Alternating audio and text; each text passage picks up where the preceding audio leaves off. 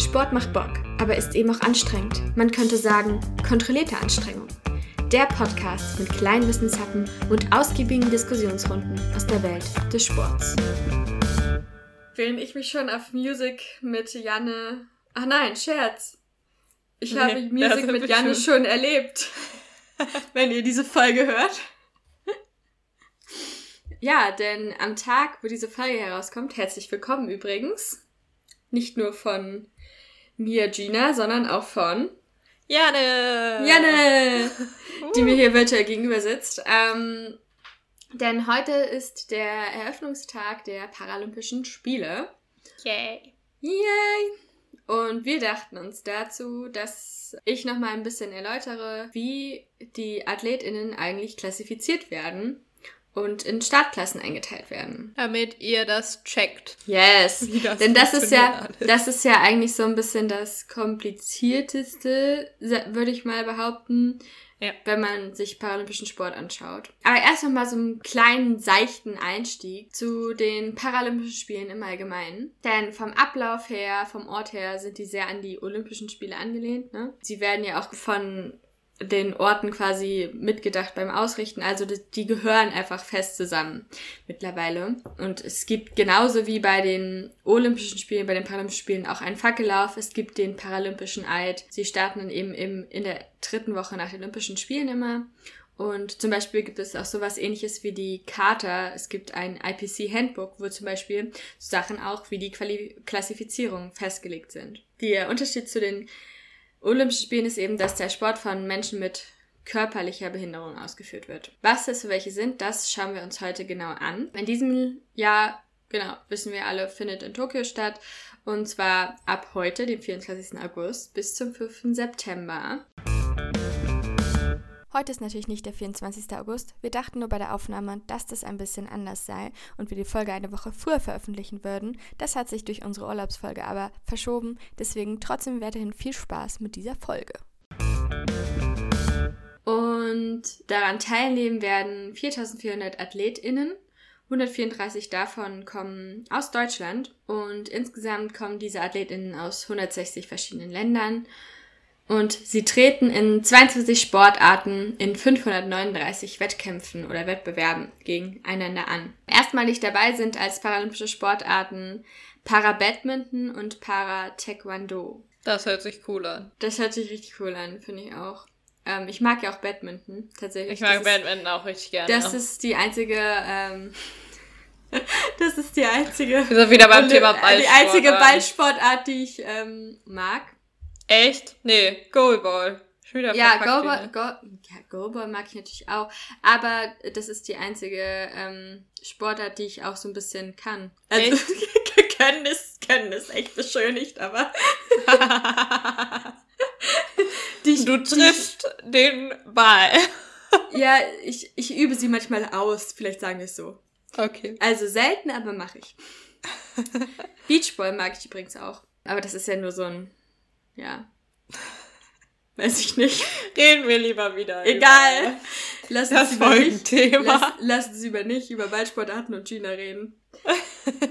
ja, wie gesagt, wir haben dieses Jahr zwei neue Sportarten und es gibt natürlich auch Voraussetzungen dafür, dass eine Sportart eine paralympische Sportart werden kann. Und zwar ist das, wie sollte es anders sein, das Vorhandensein einer internationalen Struktur. In diesem besagten IPC-Handbook gibt es da wirklich sehr genaue Regelungen für. Aber um das ein bisschen zu abstrahieren, ist es quasi so, dass die Sportart von mindestens drei Kontinentalverbänden und in 24 Landesverbänden bei einer Teamsportart oder wenn es ein Individualsport ist, in 32 Landesverbänden aktiv betrieben werden muss. Da gibt es noch so verschiedene Definitionen für aktiv. Aktiv bedeutet zum Beispiel nationale, Weltme äh, nationale Meisterschaften, Weltmeisterschaften, Regionalmeisterschaften. Wie gesagt, das ist dann relativ genau, genau geregelt, wie aktiv aktiv ist. Und ein Weltsportverband sollte für die Sportart federführend agieren. Und außerdem muss diese Sportart Klassifizierungsrichtlinien anerkannt haben und verschiedene Startklassen vorhanden ähm, sein. Und dann gibt es halt eben auch, wie im ganz normalen Leistungssport, die Anti-Doping-Richtlinien und Fair Play ist eben auch, ja, festgelegt. Macht Sinn. Ma macht Sinn. Doping ist äh, uncool. Ja, das, das stimmt. Sehr sogar. Und ich verstehe immer gar nicht, wieso das passiert. Wieso Menschen dopen? Na, weil sie dann gewinnen. Ja. Anderes Thema. Anderes Thema. Ja, kommen wir zum eigentlichen Folgenthema. Und zwar Klassifizierung. Ähm, kannst du dir was unter diesem Wort vorstellen? Ja, also logischerweise hat ja nicht jeder Mensch dieselbe Behinderung. So. Mhm. Also, keine Ahnung, es gibt halt Leute, die haben irgendwie zum Beispiel fehlen denen irgendwelche Gliedmaßen oder es gibt ja Leute, die haben eine Sehbehinderung ähm, mhm. oder ja, ja. sitzen vielleicht im Rollstuhl. Ähm, genau. Genau, und die kannst du ja nicht, also logischerweise haben die ja unterschiedliche Voraussetzungen und die kannst du obviously nicht alle gegeneinander starten lassen, sondern du musst es ja so ein bisschen zumindest einordnen quasi, dass das ähm, halbwegs die gleichen Voraussetzungen sind, dass das auch vergleichbar ist. Also die Leistungen auch vergleichbar sind. Genau. Es ist eben eine Maßnahme, um Chancengleichheit zu gewährleisten. Also Leistungen sollen vergleichbar sein und nicht die körperliche Voraussetzung, sondern das sportliche Können soll über den Ausgang eines Wettkampfes entscheiden. So, deswegen ist es quasi im Leistungssport besonders wichtig, dass man AthletInnen einteilt eben in diese verschiedenen Voraussetzungen zu der Ausübung der Sportarten, die sie mitbringen. Das Problem ist natürlich, dass man jetzt nicht alles krass kleinlich vornehmen kann.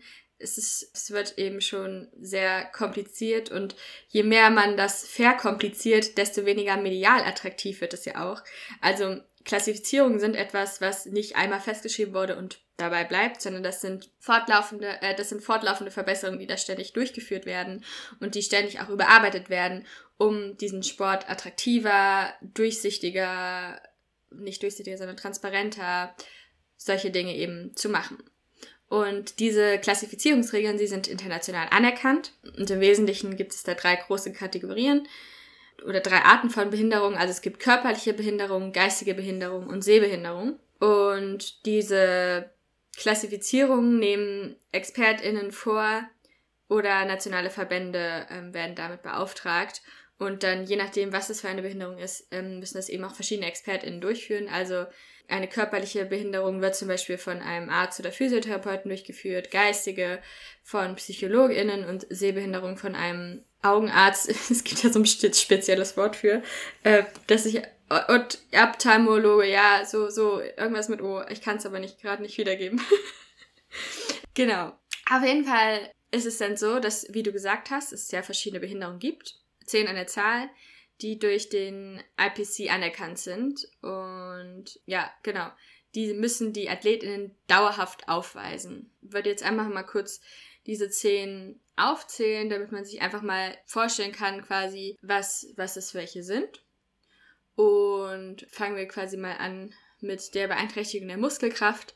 Also, dass zum Beispiel ähm, nach, einer, nach einer Lähmung oder auch Tetra- und Paraplegie, also wenn Menschen zum Beispiel im Rollstuhl sitzen, dass sie willentlich ihre Muskeln nicht mehr bewegen können. Das können zum Beispiel auch, also es kann ja durch einen Unfall passieren, es kann aber auch Kinderlähmung irgendwie gewesen sein, ähm, Wirbelsäulenverletzung. Dann eine Beeinträchtigung des passiven Bewegungsapparates, also dass nicht die Muskeln beeinträchtigt sind, sondern zum Beispiel die Gelenke, also dass die irgendwie steif sind. Dann das Fehlen von Gliedmaßen, also ganz oder teilweise, dass eben ja, Knochen oder Gelenke fehlen.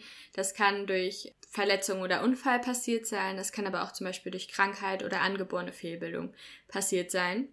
Ähm, neben dem Fehlen von Gliedmaßen gibt es auch noch unterschiedliche Beinlängen. Also ähm, auch hier infolge eines Unfalls oder einer Entwicklungsstörung, ähm, dass eben ein Bein fehlt oder verkürzt ist. Dann Kleinwuchs. Ich glaube, das ist recht klar, selbsterklärend. Kann eben natürlich unterschiedliche ähm, Ursachen haben. Dann gibt es eine sogenannte Muskelhypertonie. Das äh, beschreibt quasi, dass die Muskeln, also dass man keine weniger Fähigkeit dazu hat, die ähm, Muskulatur ähm, zu strecken oder zu ja, bewegen. Was auch, also das sind quasi, ähm, das zentrale Nervensystem ist dann dafür verantwortlich, dass das nicht mehr funktioniert. Auch was auch die Muskeln betrifft, ist die Ataxie, also dass man die Muskeln nicht mehr so koordinieren kann, auch infolge von einer zentralen Nervensystemverletzung. Das kann durch Krankheiten ausgelöst werden, aber auch sowas wie ein Schlaganfall. Athletose beschreibt, dass die Muskelbewegungen ähm, ständig stattfinden, also dass es so unkontrollierte Bewegungen eben einfach gibt. Dann gibt es noch vorletztes ähm, Beeinträchtigung der Sehfähigkeit, also dass man ganz oder teilweise eingeschränkte Sehfähigkeit eben hat. Kann natürlich unterschiedliche Ursachen haben, also dass das eben irgendwie auch von einer Verletzung herrührt oder angeboren ist oder so. Und dann gibt es tatsächlich noch die intellektuelle Beeinträchtigung. Man gilt als intellektuell beeinträchtigt, wenn man ein IQ unter 75 hat. Und diese Beeinträchtigung muss auch vor der Vollendung des 18. Lebensjahres diagnostiziert worden sein. Ah, okay. Mhm. Genau. Dafür gibt es eben auch extra Kategorien. Personen, die nicht startberechtigt sind, das sind zum Beispiel Gehörlose oder Organtransplantierte. Es gibt aber dafür weitere international anerkannte Wettbewerbe. Ähm, hast du schon mal von anderen gehört? Mm, ja. Tell me more. Es gibt ja die, oh, wie heißen sie, die World Deaf Olympics? Deaf Olympics heißen die. Deaf Olympics, mhm. mhm. Für ähm, ja, Menschen Gehörlose. Gehör, also Gehörlose. Ich weiß, dass es auch die ähm, Special Olympics gibt. Mhm. Für ähm, eben auch Menschen mit einer geistigen Behinderung. Mhm.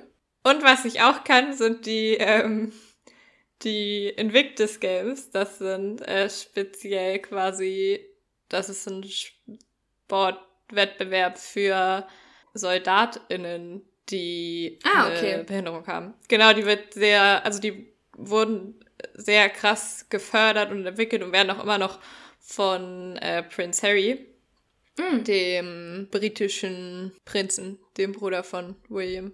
Äh, genau. Das war mir tatsächlich nicht bewusst, obwohl ich dachte, ich habe da schon mal drüber was gehört, aber ähm, war jetzt gar nicht so auf meiner Agenda. Es gibt noch die World Transplant Games, also für Organtransplantierte zum Beispiel. Krass, davon habe ich noch nie was gehört. Ich auch nicht, Oh, aber cool. ähm, Mhm. ich würde gern mal, ja, irgendwie da mal in Zukunft vielleicht noch mal ein bisschen weiter recherchieren. Ja, voll gern. Finde ich irgendwie spannend. Mhm. Wir haben jetzt uns angeguckt, was es eben für Behinderungen gibt. Mhm. Jetzt gibt es ja verschiedene Wettbewerbe.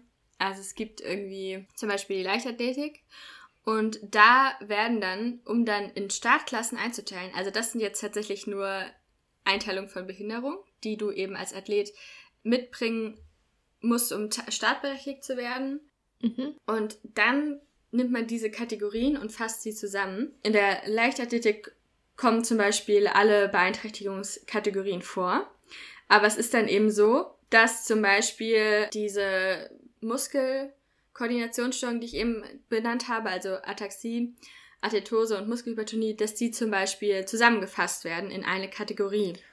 Also Oder treten auch- die dann auch ähm, gegeneinander an? Moment, direkt. Moment, Moment. Okay, ist, sorry. So, so weit sind wir noch nicht. Okay, Ähm, sorry, ich habe jetzt- vorgegriffen. Ja, alles gut. Das ist erstmal eine Kategorie. Mhm. Und dann kommt zum Beispiel auch, auch sowas wie zum Beispiel eine Amputation oder eine, eine Fehlbildung. Die kommen halt auch äh, in eine Kategorie. Mhm.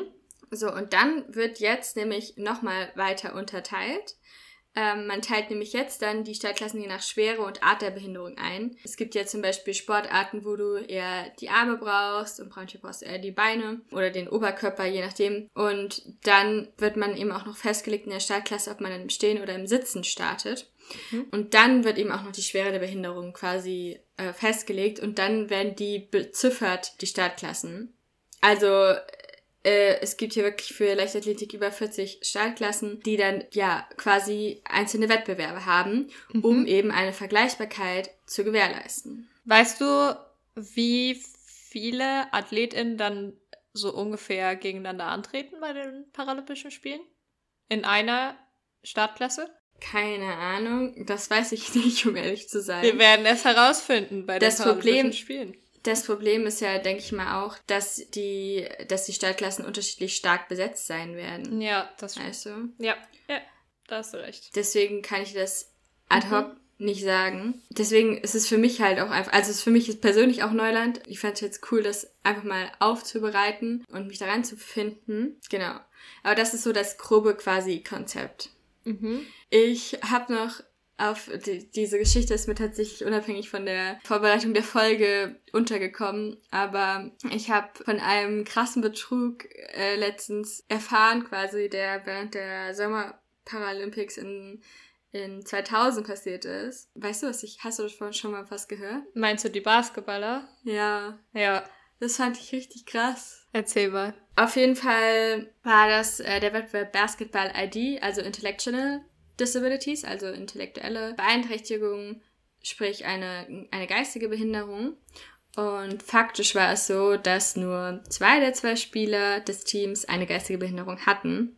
Und die anderen waren halt einfach so, ja, ganz gute Basketballspieler, die man irgendwie so gesagt hatte, gibt man nicht so viel Gas. Ja, dann ist es tatsächlich so, dass sie die Goldmedaille gewonnen haben oder gewonnen hatten. Die wurde ihnen natürlich aberkannt. Und der Betrug fiel halt auf weil die Spieler ja dann Surprise in die spanische Zeitung haben, weil sie eben eine Goldmedaille gewonnen hatten. Und dann waren halt einige Menschen so, okay, den kenne ich und der hat definitiv keine Behinderung. Und dann hatte sich außerdem noch ein spanischer Journalist ins Team geschlichen und den Betrug aufgedeckt. Und das war halt blöd für die gesamte paralympische Bewegung, weil, ja, also die hatten das halt ursprünglich gemacht, weil ja, der Vizepräsident hat halt gesagt, ja, wir, wenn wir das machen, dann kriegen wir halt mehr Fördergelder.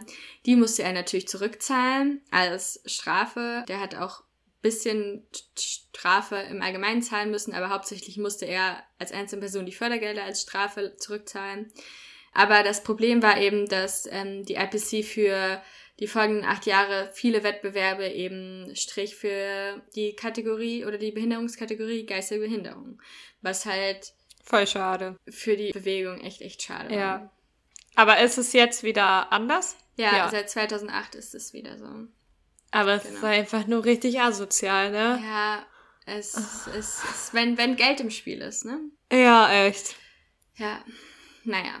Ich glaube aber, dass wir von in diesem Jahr von solchen Skandalen verschont bleiben werden. Ich hoffe es. Und bin gespannt, mir das live und in Farbe anzugucken. Freue mich auf die Eröffnungsfeier. Yay. Vielen Dank für die Erklärung heute, Gina. Ja. Dass du dich da reingearbeitet hast. Ich glaube, bei den Paralympischen Spielen werden wir dann auf jeden Fall alle noch ein bisschen mehr lernen und erfahren mhm. dazu. Da ich drauf, zumindest drauf. Ich bin sehr gespannt und ich freue mich sehr auf die Wettbewerbe jetzt. Ich mich auch. In diesem Sinne wünsche ich dir viel Spaß beim Zuschauen. Dir auch. Und bis nächste Woche. Bis dahin. Ciao. Ciao.